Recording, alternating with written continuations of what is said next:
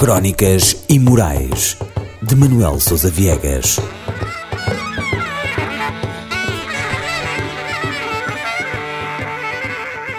Proibido a fixar na parede. A Dona Rosa era a porteira lá do prédio. Vivia com a sua filha Lúcia desde a época em que o marido terá ficado embuçado numa grande paixão africana, não mais tendo dado sinal de vida. Estão a ver aquele remoto filme dos anos 40, onde vários personagens se esgrimam através dos seus meios de comunicação, tentando informar: Dona Rosa, a sua filha chegou. Pois, com esta Dona Rosa, podia ter-se dito o contrário. Dona Rosa, a sua filha partiu, pois ter má vida aos 18 anos, porque Dona Rosa não permitia que ela saísse à noite para se encontrar com o namorado.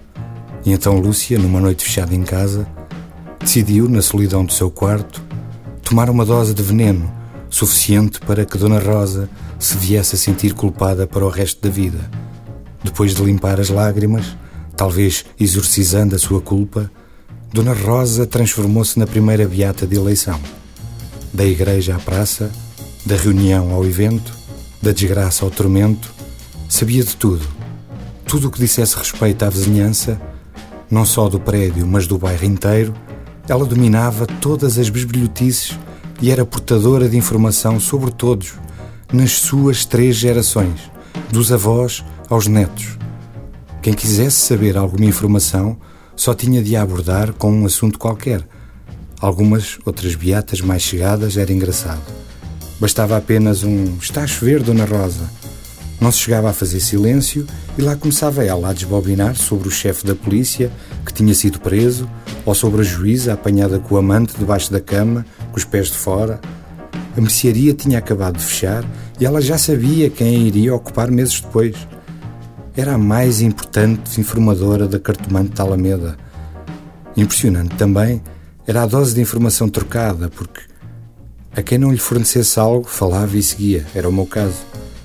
Mas a quem lhe desse alguma informação pertinente, ela retribuía com duas ou três devidamente calibradas. Falava quase em código, num tom baixo e enrouquecido, mas com uma velocidade estonteante que só entendia quem estava a menos de dois palmos da sua cara amarfanhada. Se as suas informações fossem vendáveis, teria enriquecido, aposto.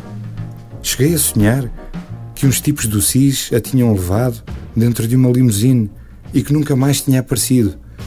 Mas a história foi mais complicada.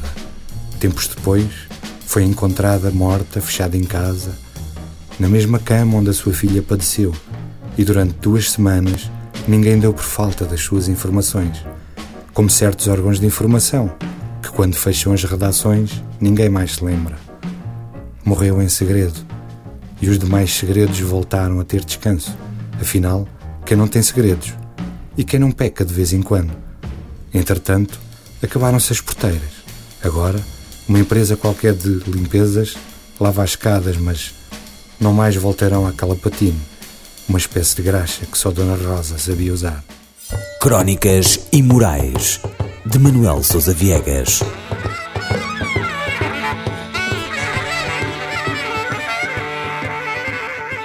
Proibido a fixar na parede.